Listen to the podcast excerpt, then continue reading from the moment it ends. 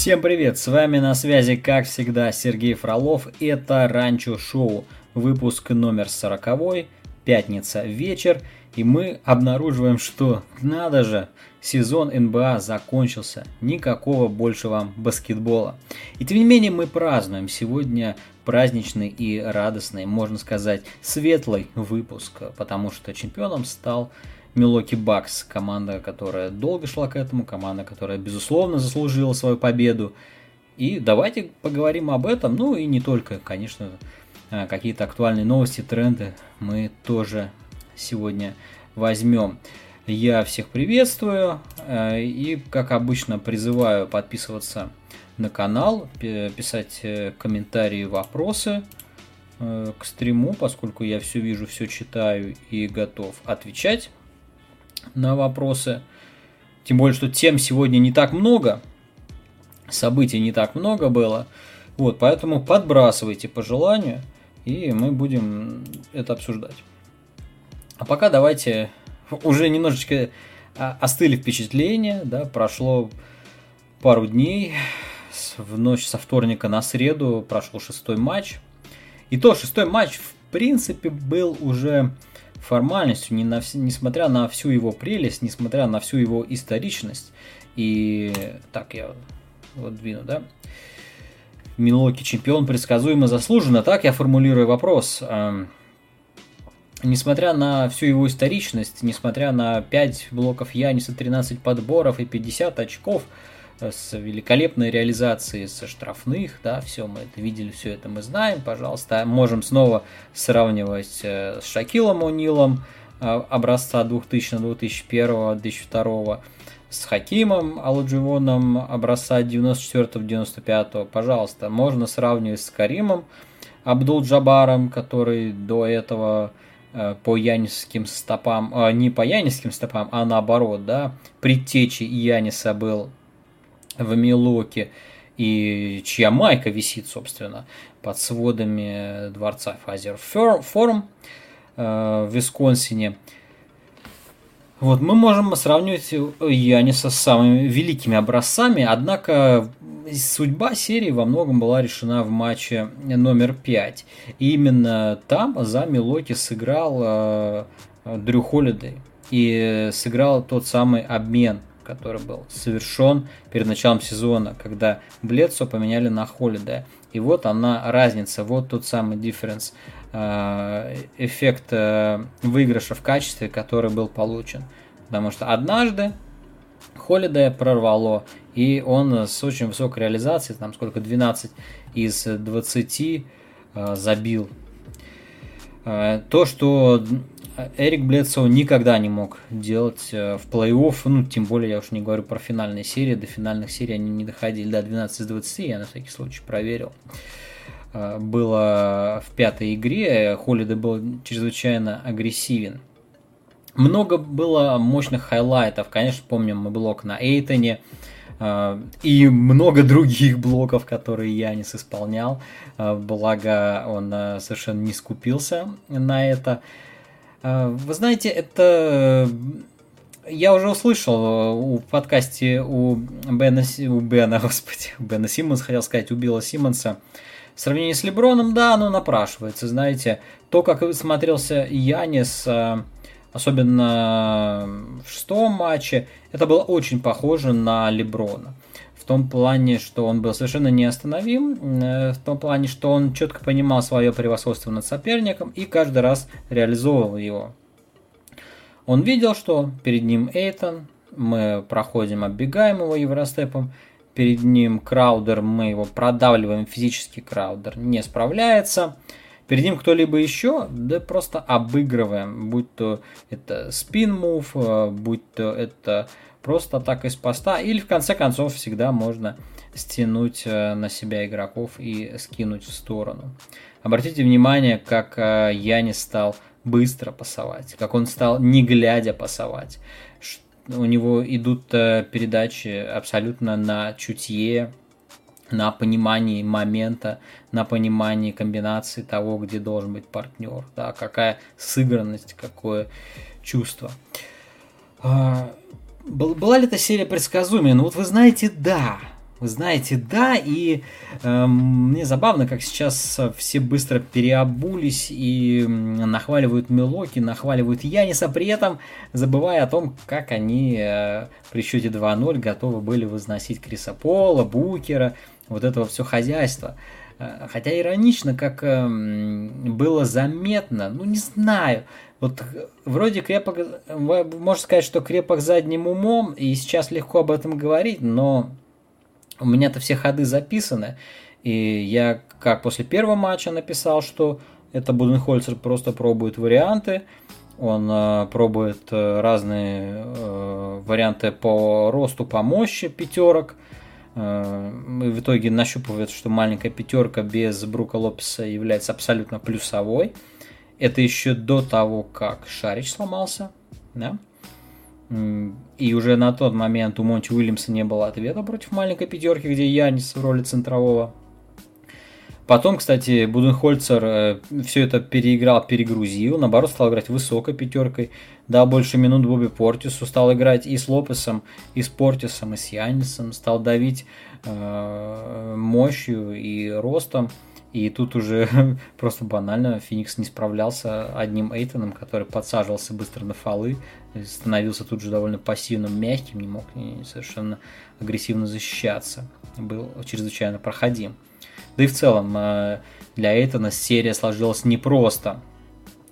Э, дефицит, дефицит опыта, но он станет лучше, наверное, в следующие годы, и его прогресс в этом сезоне мы уже не раз отмечали, но против э, того самого пикового Яниса легендарного и против э, в целом количественно мощного нападения Мелоки этому оказалось э, слишком тяжело.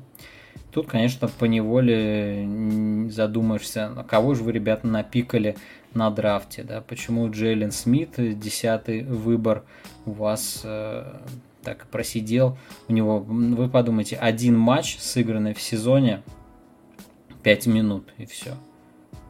По десятым номерам пикнули игрока, которого невозможно выпустить э, даже вместо Франка Камински.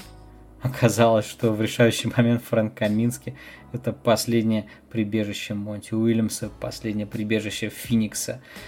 А, ну, тут по неволе возникают вопросы к величайшему управленцу Джеймсу Джонсу. Как же он так э, э, ростер комплектовал, что э, Бигменов-то оказался совсем нема. Ну и пик этот, безусловно, провальный. Если Михаил Бриджес и Кэм Джонсон это хорошие были пики, то с Джеллем Смитом, конечно, остается только голову чесать, как до такого докатились, как можно было так напикать. Так кто, кто такой Янис? Кто такой Янис теперь, после всего, что он показал? Очень заманчиво сейчас Яниса вознести до небес, и опять же, это многие сейчас э, делают, э, ставят его в самые э, невероятные топы, в самые невероятные компании, и во многом это заслужено, но не стоит забывать, что Янис все-таки выдал но всего лишь один плей-офф. Он не был таким уж магическим на протяжении регулярки, он не был таким магическим прошлые годы. Это все же один плей-офф, и подобные невероятные плей-оффы выдавали многие игроки, что, конечно, вносит их в историю. Там, например, а-, Андрей Гудало, да, великолепный выдавал э, плей-офф и был MVP финала. Или, скажем, Тайлер Хиро, который, да, какой выдал э, совершенно невероятный плей-офф ран в прошлом году да, и в кого он превратился сейчас. Так что не стоит прям сразу говорить, что вот Янис теперь всегда будет таким. И, да, собственно, если он всегда будет таким, то это вообще теперь будет постоянный MVP. И даже самого Йокича и Луку будет превосходить. Нет, э, трудно в это поверить. Скорее, это Э, эмоциональный такой накат и эффект именно плей-офф, эффект борьбы в финале. Ну и к тому же это, э, безусловно, следствие того, что соперник, прям скажем, был по зубам.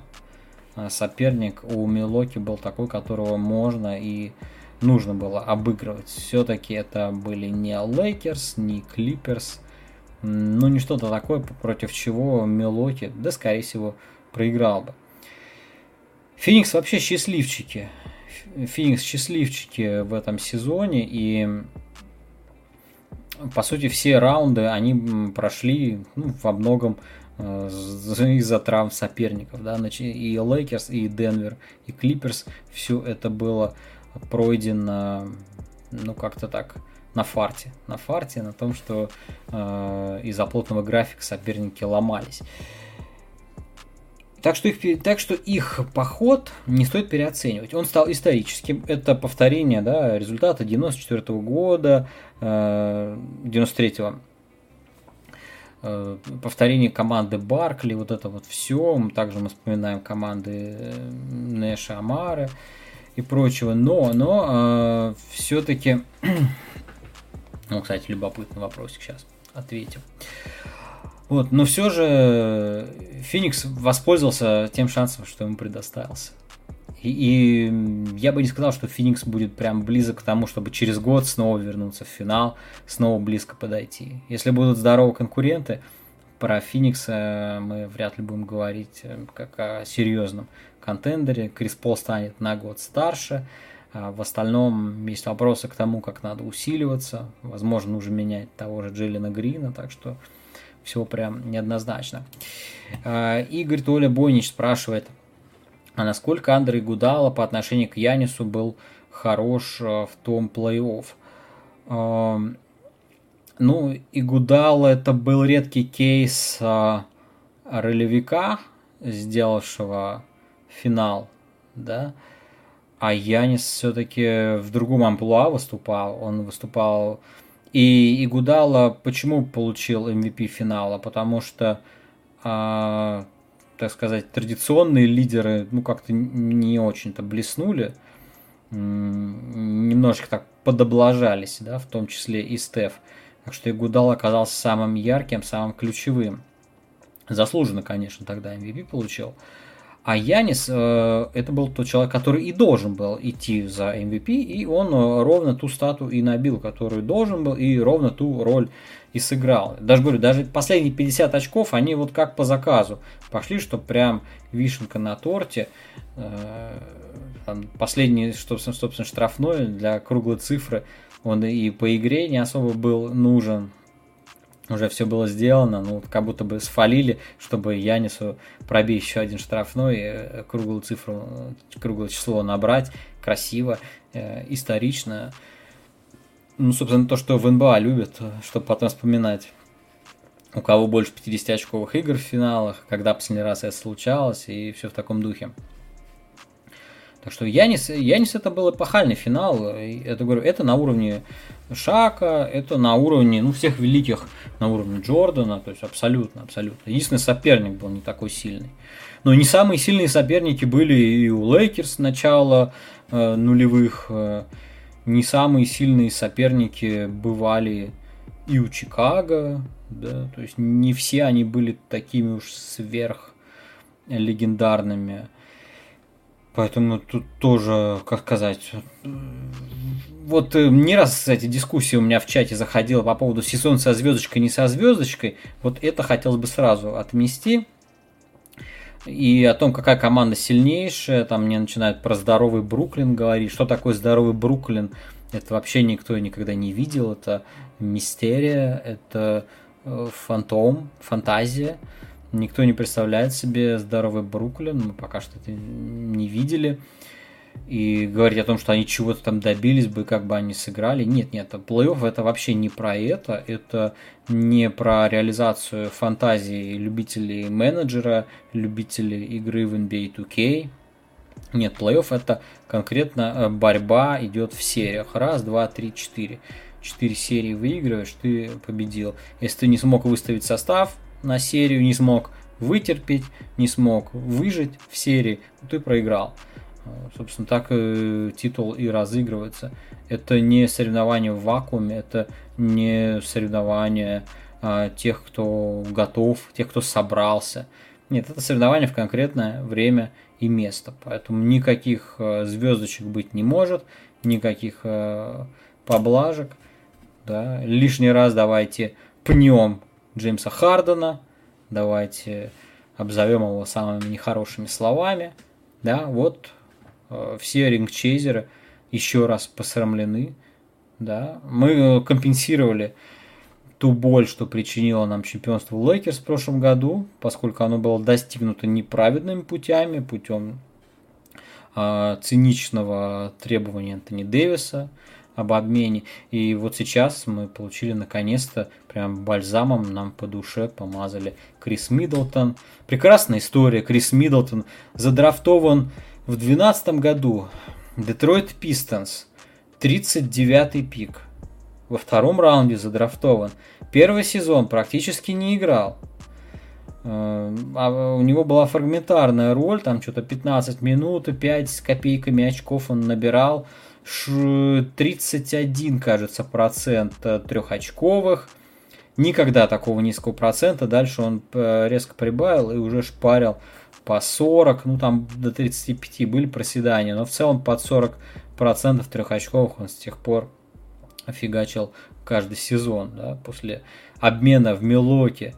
Смешной, кстати, был обмен, вы только подумайте, а ведь меняли его на Брэндона Дженнингса.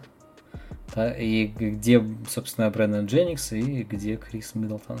Один спился, скурился, а другой у нас All-Star, решающие броски в овертаймах. Ну и, собственно, в финале он тоже на последней минуте забил хороший бросок. Потому что когда нужно забить с расстояния, когда нужно забить э, ну, без прохода под кольцо, то кому еще Милоки обращаться, как не к Миддлтону. Это замечательная история, так же как и Янис, да, который был выбран э, тоже ни, ни под каким, ни под суперпиком. И вот они, две звезды, два лидера, красивейшая история. И как долго они вместе играли, как э, долго. Маршал, Дратуди, привет, привет. Да, заваливайтесь, заваливайтесь, ребята, обсуждаем.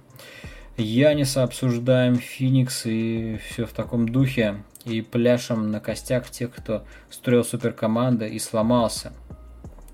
Тем хуже от того, когда видишь э, слухи про Билла, про Лиларда, прям думаешь, ну тфу, э, неужели жизнь ничему не учит? Вот же, вот же красиво, все довольны, все нравятся, все восхищены, лига спасена.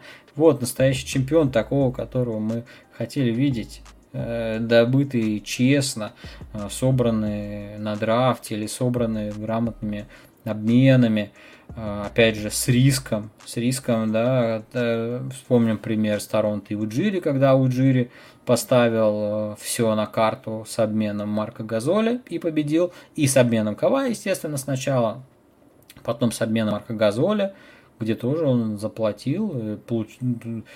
хорошего играбельного Волончунаса отдал за откровенно стареющего Марка Газоли, но получил ровно тот апгрейд, который был необходим для того, чтобы титул взять. И сейчас понятно, что Марк Газоль уже ничего не стоил, и ну, он ушел как свободный агент. А Волончунасы до сих пор очень даже играбельный стартер для НБА. Но, тем не менее, это был ход, риск, который абсолютно оправдался. То же самое сейчас с Дрю Холлидеем, да, отсыпали пиков, а, отсыпали обмены пиками, но Холлиде, когда надо, как раз, э, как раз выстрелил. Так что, ну, классно. Ага. Что у нас там дальше? Дальше хотелось поговорить про Пеликанс. Вы знаете, Зайон Уильямсон, э, как говорят, э, участвовал в выборе нового тренера, и им стал Вилли Грин, ассистент как раз Монти Уильямса. Да? То есть у нас отсылка к финалу. Э, интересно, а, что сразу несколько было ассистенты Буденхольцера рассматривались главные тренеры. И ассистент Монти Уильямса, вот Уилли Грин тоже рассматривался. И забавно, что они вели переговоры а, прям по ходу дела с этим самым, ну, с, с Новым Орлеаном и с Вашингтоном. С Вашингтоном мы говорили, там Уэс Ансалт, э, помощники Бада не прошли, э, Дарвин Хэм, в частности, да, был финалистом, он не прошел, а вот помощник э, Монти Уильямса, он вполне себе.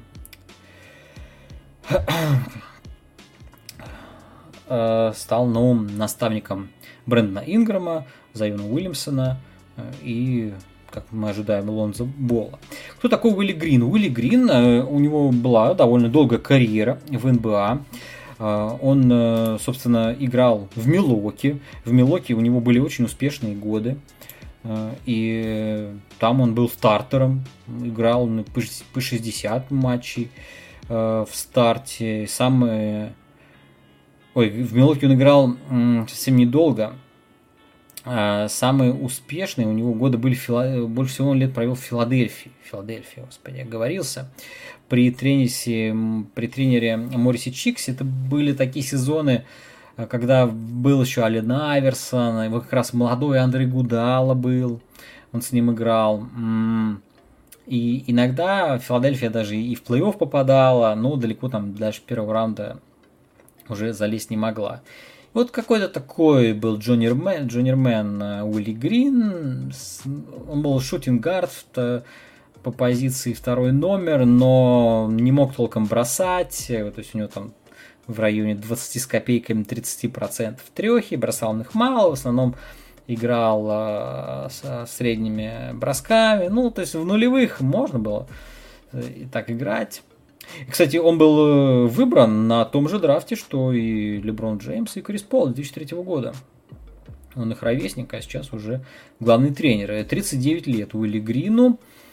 А, играл он и в Новом Орлеане один сезон. Играл в Атланте, Клиперс и закончил карьеру в 2015 году в Орландо. После чего он пошел знакомой нам дорожкой. Я уже рассказывал про этот путь, э, про то, как э, бывшие игроки начинают работу. Они начинают работать как тренер по развитию игроков. И работал он в штабе Стива Кера в Golden State. Начал именно там. Оттуда перешел, э, собственно, в штаб Монти Уильямса как Монти Уильямса в прошлом сезоне назначили в Феникс, вот э, он пригласил господина Грина. И уже за, за два года э, Грин э, дорос, э, то есть, опять же, начинал он как player development, развитием игроков занимался, э, в частности, очень большую роль э, в прогрессе Микела Бриджеса сыграл Уилли Грин. Микел Бриджес очень это отмечал, что Грин ему очень помог прокачать скиллы. Прогресс Бриджеса мы все видели, что это полноценный стартер, очень хороший тренди игрок и потенциально на долгие годы а, основной будет игрок для Феникса. А в этом сезоне Уилли Грин также стал дефенсив координатором. Он также стал работать над защитой в Фениксе ну, как раз вот то, то, чего сейчас не хватило немножечко в финале. А, но не будем слишком суровы к молодому тренеру. А, и еще раз обратим внимание на то, что именно защитные тренеры становятся фаворитами при поиске места работы. Да, вот привет всей секте, кто говорит о том, что в НБА не защищаются, не играют в защите. Ребята, только тренеры по защите получают работу. Только тренеров по защите рассматривают. И игрок без защиты это всегда самый ненужный, самый бесполезный кадр, которому очень тяжело в лиге выжить, если он, конечно, не сверхгений э, в нападении. Поэтому нет, ребят, защита очень ценится, и, собственно, назначение Уилли Грина это лишний пример. Э, будем надеяться, что он, э, да, он молодой, он любит общаться с игроками, с молодежью, поэтому его выбор для Зайона, для Инграма это вполне логично, он э, не, не, не должен э, ломать их, он будет их слушать, будет стараться как-то выстраивать схемы так, чтобы им было комфортно, чтобы они были довольны. В общем, это вполне нормальная, современная манера да, тренерской работы, когда не тренер э, приходит со схемами, а тренер приходит с отношением. С отношением и желанием э, построить э, построить, так сказать, единое целое да, с своими игроками, э, сформировать единую культуру, единый настрой, единый подход. Для этого нужно быть гибким, нужно быть готовым слушать и, в общем-то, идти на компромиссы. Э, очень, как, э, отвеч, отмечают э, мягкий характер Уилли Грина, то есть он не слишком упертый, не слишком какой-то быдловатый, а вполне мягкий и сговорчивый человек. Ну, вот такого вот и выбрали. Посмотрим, э, э, что он будет получаться. Прекрасный у него состав в руках, прекрасный набор кадровый, так что Новый Орлеан должен прогрессировать. Э, ну, э, как говорится, хуже, чем при Ванганде не будет, э, и наверняка будет что-то близкое уже к походу за плей-офф. Вот. Теперь обратимся к Портленду, обратимся к Дэймону Лиларду и Э, его требованиям, а именно он требует, чтобы из Портленда сделали контендер, да. Э, кстати, да, тут вот вопрос, а кто знает, почему Портленд называют Рип-Сити, а Маршал спрашивает. Э, Рип-Сити это, ну, просто так придумали. собственно, ничего особенного в этом нет. Просто, просто такой никнейм, что, ну, типа, агрессивная команда, которая может всех порвать. Ну, ничего такого особенного за этим не кроется. Просто вот Рип Сити.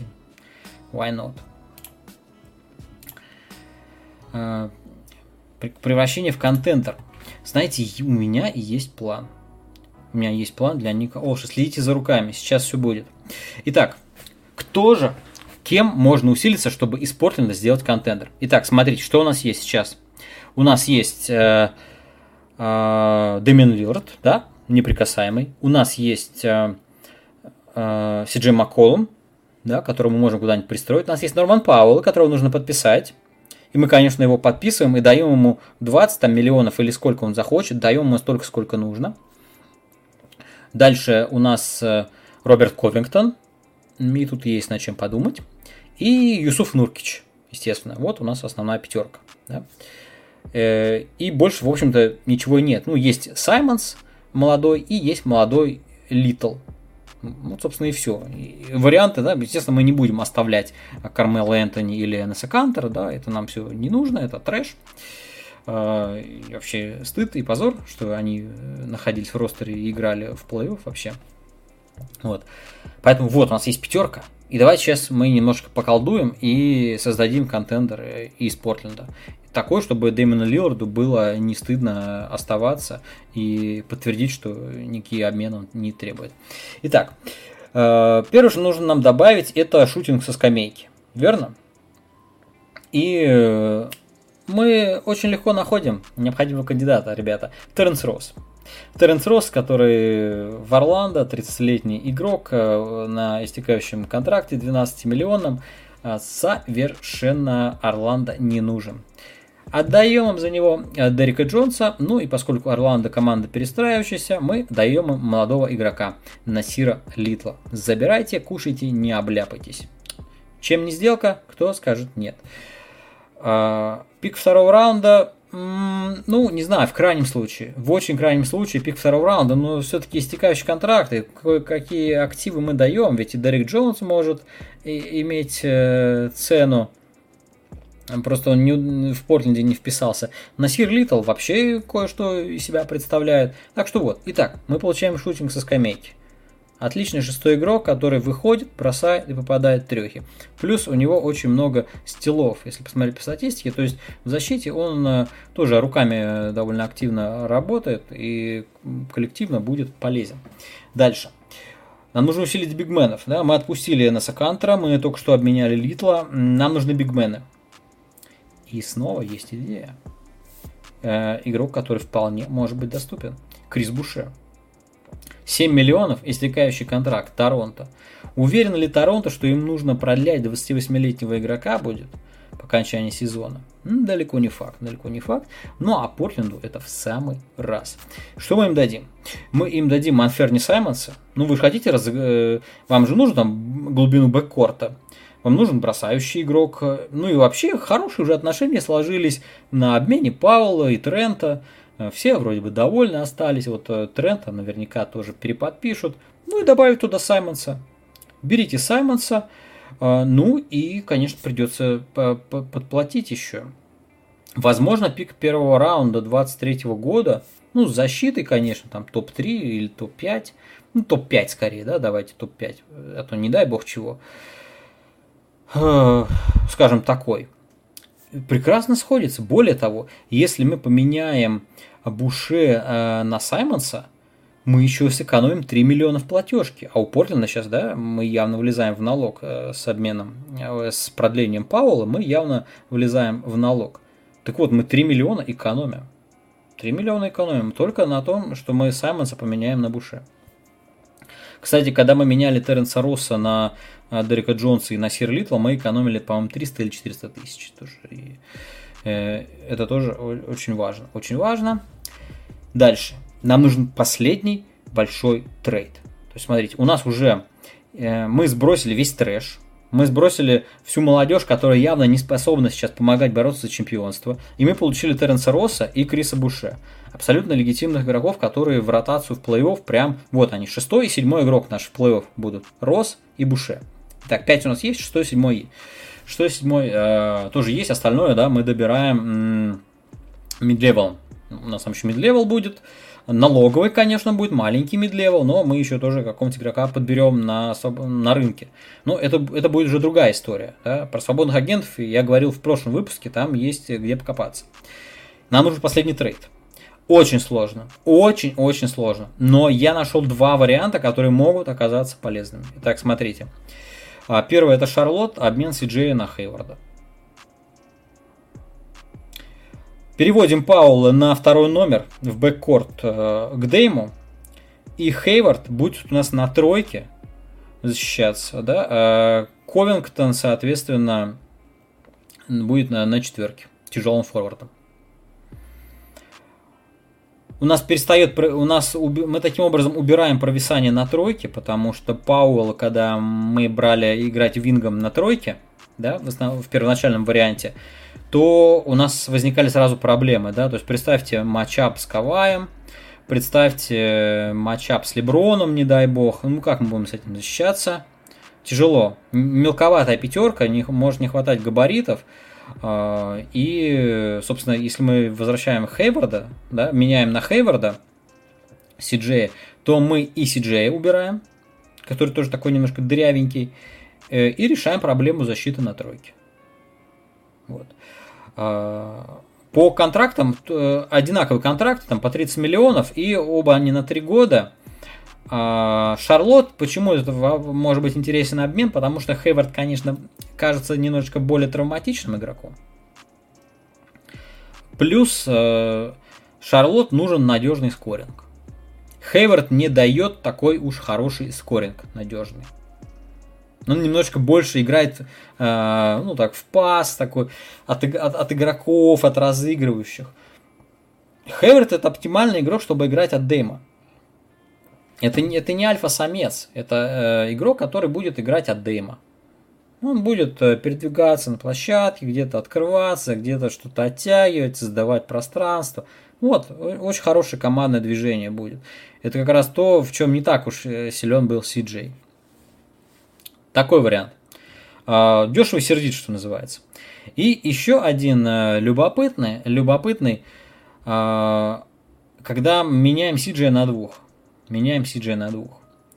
В Миннесоту. Вот казалось бы, какой дурень возьмет CJ Макколума и будет уверен, что это ему поможет? Миннесота. Кто же еще? Рики Рубио истекающий. В Миннесоте не нужен вообще. Да? Это будет у нас бэкап для Дейма. И Малик Бизли.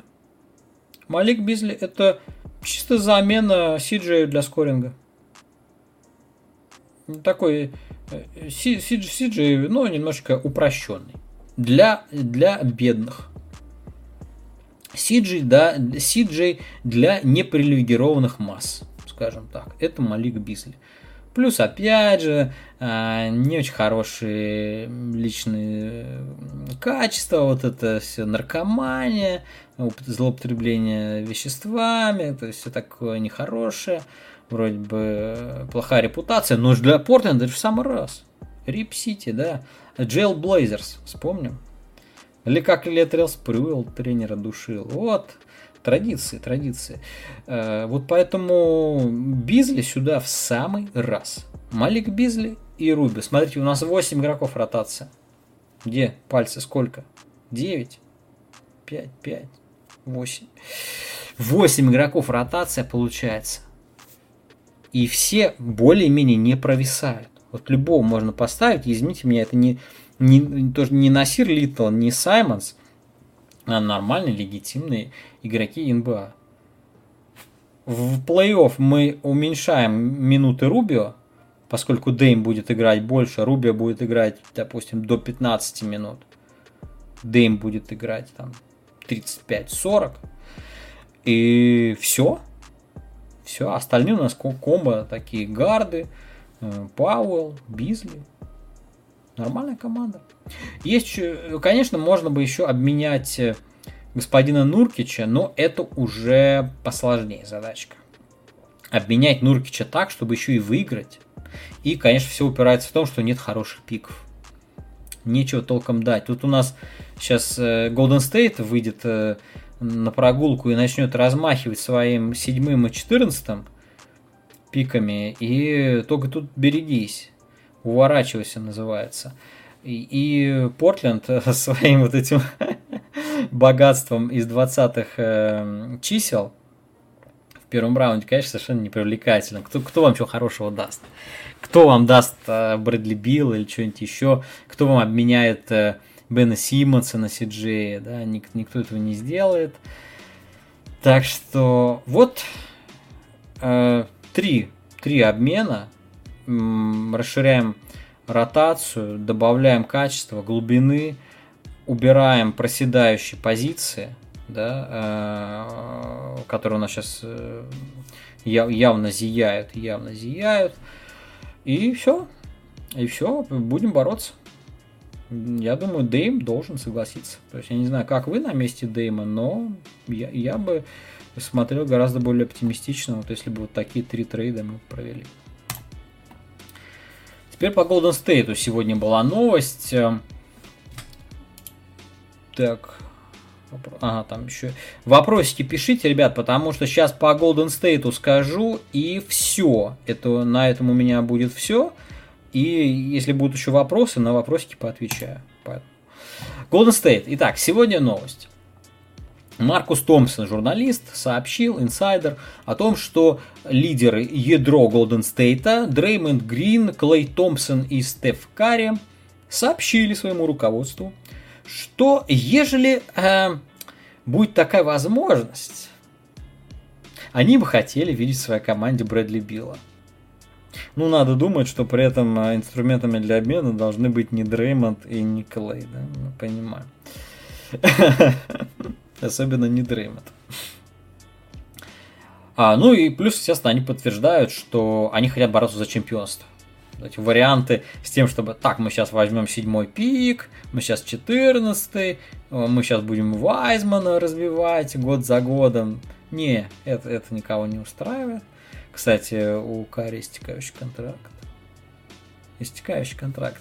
И если Кари, не дай бог, останется недоволен, как бы он тоже лыжи не навострил, э, поэтому, естественно, господин Майерс, ген-менеджер Golden State, э, эту, этот посыл услышал, и он будет искать варианты. Итак, Билл.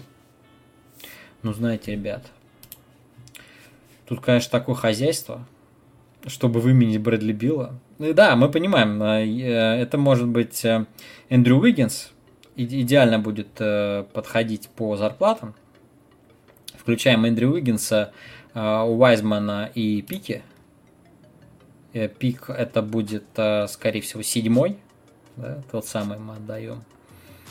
Возможно, и 14 тоже.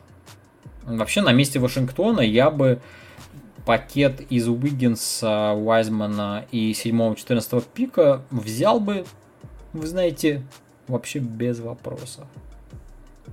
Потому что Вашингтон стал бы от этого только сильнее. Потому что в Вашингтоне все равно все вертится вокруг Уэсбрука. И, в принципе, Уиггинс добавит качество в защите, ну пусть он такой себе шутер, но там в любом случае все решает Уэсбрук. И весь объем, все хорошее и все плохое, что будет происходить в Вашингтоне, все это будет вокруг Уэсбрука. Перестраиваться им особо смысла нет, а вот эти пики, они будут полезны, там будет хорошая молодежь, и это позволит им пока они вот с Вестбруком а, находятся в том лимбо, который они находятся, потому что с Вестбруком вы, вы обречены. Вы не можете танковать с Вестбруком. Вы не можете стать серьезной командой контентером с Вестбруком. Вот. У вас э, высокий пол и низкий потолок. Если в вашей команде Рассел Уэсбрук. Но пока Уэсбрук там всех перемалывает, пока он бесится, пока он рвется к кольцу на радость публике, можно растить молодежь прям сквозь него. Потом Весбрук э, закончится, отыграет свое, э, может быть, его истекающим, может быть, обменять, может быть, просто он уйдет, э, уже измученный нарзаном и травмами, а у вас созреет новая команда, которую Golden State сейчас готов, в общем-то, отдать. И э, интересно, собственно, для Вашингтона такой обмен будет вообще классным и выгодным. А для Golden State? Ну, представьте, зачем им Брэдли Билл? У нас есть бэккорт э, Карри и Клей Томпсон. У нас есть Дреймонд Грин, который деградирует. Мало, помалу, но деградирует. Да? И все. Мы добавляем сюда Билла, итак, который не так, чтобы сильно защищается, Естественно, на третьем номере, а как он будет играть? Если мы Клей поставим на третий номер, вы думаете, это лучше станет, что ли? Если мы Клей поставим на третий номер. Он против кого будет защищаться-то? Против Дюранта он будет защищаться. Против Кавая он будет защищаться. А против, против Пола Джорджа он будет защищаться. Против каких классных а, а, свингменов будет Клей теперь защищаться? Я не уверен, что он вообще будет защищаться. Бросать-то будет. Ну вот. И мы добавляем сюда Билла. Перегружаем бэккорд. Кстати, что такое перегрузить бэккорд? Golden State уже знает. Уже брали Дианджело Рассела и была полная чертовщина. Теперь вы хотите взять Брэдли Билла. Брэдли Билл, конечно, не такой потребитель мяча, да, и вообще, ну, более вменяемый, естественно, более классный игрок, чем Рассел. И тем не менее, у вас дисбаланс. У вас очевидный дисбаланс. Уж в Бруклине на что дисбаланс с Харденом и Кайри, там хотя бы есть Дюрант, который может вообще всю игру делать. Но у вас остается один большой, это Дреймонд, который уже не может э, вернуться в 2016-2017 год, когда он был э, дипоем, когда он был да, доминирующим защитным игроком. Этого близко нет, и у вас вообще нет глубины, вообще нет скамейки никакой. У вас даже нету еще одного игрока, хоть какого-то нормального. Вы сейчас отдадите Уайзмана, э, и у вас остается все Луни. Луни, Джо, ну, Джордан Пол, я не могу на это смотреть. Дэмиен Ли, Майкл Малдер, вот эта вот вся катавасия. Это что, контендер? Ребята, Билл не сделает вас контендером. И рингчейзеры не спасут вас. Кто к вам прибежит? Бобби Портис к вам не прибежит. К вам инвалиды максимум какие-нибудь прибегут. Ну и что ты предлагаешь, да? Вот ему скажешь. И что ты что-то предлагаешь? Типа смириться? В, а, в целом, а, в целом, да, смириться и ждать своего шанса. Не руинить будущее свое. Это точно. Оставлять Уайзмана, менять Дреймонда, искать варианты для обмена Дреймонда и перестраиваться перестраиваться прямо сейчас с Карри и готовить команду именно глубокую. Потому что сейчас одним прыжком, вот так, с супер игроком не получится. Нет таких вариантов, нет таких игроков доступных. И это не бил. Ну, Лилард вообще смешно, да, обсуждать, что Лилард пойдет в Голден Стейт под ермо Стефа. Ну, смех. Да и Билл, я надеюсь, до такого не опустится. Поэтому, если уж Golden State хочет быть э, нормальным и конкурентоспособным, то нужно гибридно перестраиваться, постепенно. То есть нужно менять на активы, частично, частично. И тут нужно начинать, скорее всего, с Дреймонда, пока он не растерял еще совсем стоимость. У него там контракт еще длится, господи, сейчас скажу, три года еще. Три года, ой, боже ты мой. Менять Дремонда, пока можно хоть что-то за него выручить. И, э, ну, на рабочих игроков. Не чисто на пике. Пики-то уже есть. Пики есть свои. Менять на рабочих игроков, на ролевиков. Глубину приобретать. Глубину. Ну, просто совсем голый ростер. Кари и пустота.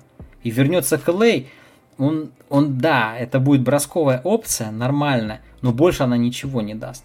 Там движение мяча не, не получится, создание броска не будет. Я понимаю, почему они хотят себе кого-то вроде Билла, кто может бросок создавать. Сама идея ясна. Нужен кто-то, кто будет создавать бросок. Потому что ни Клей, ни Дреймонд этого не могут. Но нужно Дреймонда менять на глубину. Потому что у вас на скамейке никого. Ни с каким Майклом Малдером и Джорданом Пулом ни одна команда чемпионом не становится. Там нужно хотя бы Брюса Брауна какого-нибудь, да, иметь. И то это не сработало у Бруклина. А в идеале на скамейке должно быть что-то солидное, типа вот Пэта Конатона, какой-нибудь, какой-нибудь работяга-трудяга или Бобби Портис. Так что Билл, Golden State не спасет. И не надо искать простых решений. Они не срабатывают. Ну, если вы, конечно, не Леброн. Так. И вот как раз, да, Игорь Тулебойнич, Клей Томпсон должен перейти на тройку, отвечает на всю заднюю линию. Да, это вариант, который обсуждается, что быть гардом, то есть Клей этого и так был тот, кто помогал э, Стефу все эти годы да, держать э, как-то периметр, а сейчас, естественно, он потеряет в мобильности. Ну, ну, перейдет он на тройку, ну окей, он будет оверматч на тройке. На тройке его будут постоянно перегружать. Ребята, вам нужен кто-то длинный, кто-то упертый. А вы хотите потерять Уиггинса, который хоть какую-то защиту на периметре вам давал. И что останется? Я не знаю. Так что Golden State очень сложно я когда иск... так же как по аналогии с Портлендом, я вот с Портлендом вот я нашел несколько трейдов, которые прям раз, два, три и делают их чем-то приличным. С Golden State гораздо сложнее. Учитывая все ограничения, учитывая неготовность идти на компромиссы, и учитывая то, что они готовы менять сейчас только Уиггинса, по сути, и Уайзмана, то что-то внятное на старом фундаменте, на старом вот этом трио, Клей и Дреймонди, вы уже чемпионство не сварите. Ну все, это ушло, ушло. Это уже пройденный этап. Вот, а ты думаешь, им надо несколько лет трансформироваться постепенно, и им надо стараться делать тот додюрантовский баскетбол? Я думаю, им нужно трансформироваться постепенно, и именно, да, а, оставляя карри и оставляя возможность, если что, прыгнуть э, снова в контендера. Через год-два. Грубо говоря, по 35 лет карри. Тут уже Стеф должен понять сам для себя, что с этими братиками он уже ничего не добьется. Но он может вытерпеть. Сейчас, в принципе, перестройки удаются многим командам очень быстро, год-два. Посмотрите, как быстро Майами перестроился. Кстати, драфта за два года Бэм Адебайо стал отличным игроком для плей-офф, да, а Уайзману никто время не хочет дать. Э, как быстро перестроился Клиперс? Ну, кстати, за счет обменов в том числе, ну, за счет развития игроков, да. Развили игроков, потом бам! Пришел момент, и они смогли э, оказаться контендером именно за счет обменов. Или делать немного другой баскетбол. Я думаю, та игра... Ну, вообще, это э, их, так сказать, уникальный почерк, да, который они играли. Но им надо его менять, просто потому что совсем другой подбор игроков сейчас. И не похоже, что они могут играть в баскетбол. Ну, Стеф может. А сможет ли Клей играть э, в такой подвижной, в такой мобильной манере, как раньше? Не уверен. Дреймонд точно стал менее подвижным. Ну и, соответственно, им нужна глубина. Им нужна глубина. В их баскетбол не может играть Дэмиан Ли и Джордан Пул. Им, именно поэтому так невзрачно смотрится и скамейка. Ну, ну что это? Что это? Год другой на перестройку. Возможность, конечно, 7 и 14 пик растить им не нужно. И Да, на кого-то стоит поменять. Но опять же, Билл это... Ну, тогда надо менять Клея. Извините меня. Отличный бэкорд Билл и Стеф, супер. Давайте тогда менять Клея и искать какого-то длинного нормального игрока. Давайте поменяем его на Нуркич с Ковингтоном. Ну или типа того, да, понимаете логику. Им нужен условный Нуркич. Им нужен какое-то большое, большое такое тело, нормальное, в краску. Кто будет с Эйтоном бороться? Интересно. Это, это вам не Янис. Эйтон Дреймонда уже протаранит. Кто будет э, Руди Габера уничтожать? Всех остальных. Ну, про Лейкерс не говорю. Да, а если будет Дэвис здоровый, все. Одинокий Дреймонд э, против Лейкерс. Ну, все. Мы видели это в матче на вылет э, плей-ин. Мы видели, как Лейкерс с каким-то полубольным э, Леброном справился с ним довольно уверенно. А, ну, собственно, и вот в этом она вся разница. Естественно, текущий Golden State не способен. И Клей бы там ничего бы не поменял. В доминировании, в краске Лейкерс э, Клей бы никакой роли не сыграл. Так что баланс нужно искать. Дмитрий Чередниченко, куда отправится Пол? Думаю, практически нет сомнений, что Пол останется в Фениксе. Ну, никаких предпосылок нет. По комментариям после игры, после финала, Пол, я, конечно, не давал конкретных ответов, но в целом он намекал, что он хочет э, вернуться и продолжать. Ну и как мы уже обсуждали, именно в Фениксе он может э, получить э, больше денег. Он может переподписаться там, допустим, на 100 миллионов на 3 года, и это будет очень для него приятно. Плюс он уже в целом привык в Фениксе быть. Он э, наловчился, что он из Феникса летает домой к семье, которая живет в Лос-Анджелесе. В принципе, все удобно, комфортно. Далеко он, скорее всего, не захочет ехать. Вряд ли он захочет ехать э, в Нью-Йорк. Куда еще могут позвать? В Даллас? В Майами? В Майами, может быть. Slam TV. Обменяют ли CGM? Я тут предлагал пару вариантов. CG а это тот, кого видят как раз материалом для обмена. И вся проблема с обменом CG в том, что они его хотят обменять не на активы. За активы, ну, на активы CG с удовольствием возьмут, разберут. Кто угодно. Может быть, даже Golden State. Да, потому что, чтобы получить CJ за Уиггинса, доплачивать надо ну, по, по минималке. Там, одним пиком, седьмым, и все. Можно даже Вайзмана не давать. Но Портленду это не нужно. Портленду Уиггинс не нужен. Он ничего не добавит им. Поэтому очень сложно то, что нужно обменять Сиджея и усилить при этом команду.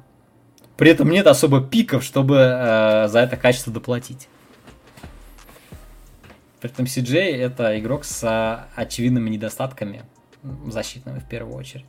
Хотя игрок с отличным броском и способный как раз бросок создавать, способный проходить, работать с мячом на дриблинге, э, играть в клатче, играть в плей-офф, забивать важные броски. И в этом плане это абсолютный такой Крис Миддлтон, которому можно доверять, но который не может защищаться, как Крис Миддлтон. Поэтому немножко меньше его стоимость как актива. Так что CJ будут пытаться менять, и это э, самая сложная миссия для Нила Олша в этом межсезонье. Такие дела. Да, это сейчас самый интересный сюжет именно с тем, что э, будет делать Портленд и Голден Стейт. Причем Голден Стейт, вот, возможно, у нас осталось 7 дней до драфта 29 6 29 будет драфт а, и Golden State, скорее всего, сделает обмен прямо сейчас. Потому что, ну, им нужно менять пики, а не того, что они, а не то, что они напикают. То, что они напикают, они поменять потом не смогут еще некоторое время. Э, так что следим, и уже через неделю мы обсудим, что Golden State э, придумает, и кто, может быть, еще свои пики поменяет. Вот, наверняка желающие будут. Ну и как я говорил, на следующий раз, э, наверное, мы не выйдем в 21.30 в пятницу. Может быть, мы выйдем в субботу утром или типа того. Потому что я хочу пригласить эксперта по NCAA, Николая Зеленкина, чтобы он вам рассказал про всех новичков. Я думаю, это будет очень интересный эфир, потому что сам я про новичков ничего не знаю. Естественно, я NCA не смотрел. Ну, кроме того, что я смотрел, читал моки и, и какие-то там обзоры, да, я больше ничего не знаю про новичков и не буду пытаться строить себя экспертом. А, а Колю Зеленкина хочу позвать, чтобы он вам, как человек, который все это смотрел, все это знает, он вам расскажет, кто чего выбрал и э, кто будет открытием, кто будет классным новичком и, так далее. Это будет полезный информативный эфир. Вот. Кто был бы лучшим игроком для ПТБ, которого реально выцепить через замен? Дружище, я об этом уже рассказал. Поэтому сейчас закончится эфир.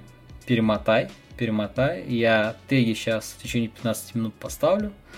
А, и ты по тегам найдешь и послушаешь. Я несколько обменов интересных для Портленда предложил, как им усилить команду, усилить глубину команды. Вот. Так что всем спасибо, ребята. Играйте, любите баскетбол, смотрите Олимпиаду. Уже завтра начинается. США с Францией. Начнем с этого. Франк Неликина будет э, уничтожать Дэмина Лиларда, и ему не привыкать это делать. Так что развлекаемся, смотрим э, японский баскетбол на Олимпиаде. Всем пока.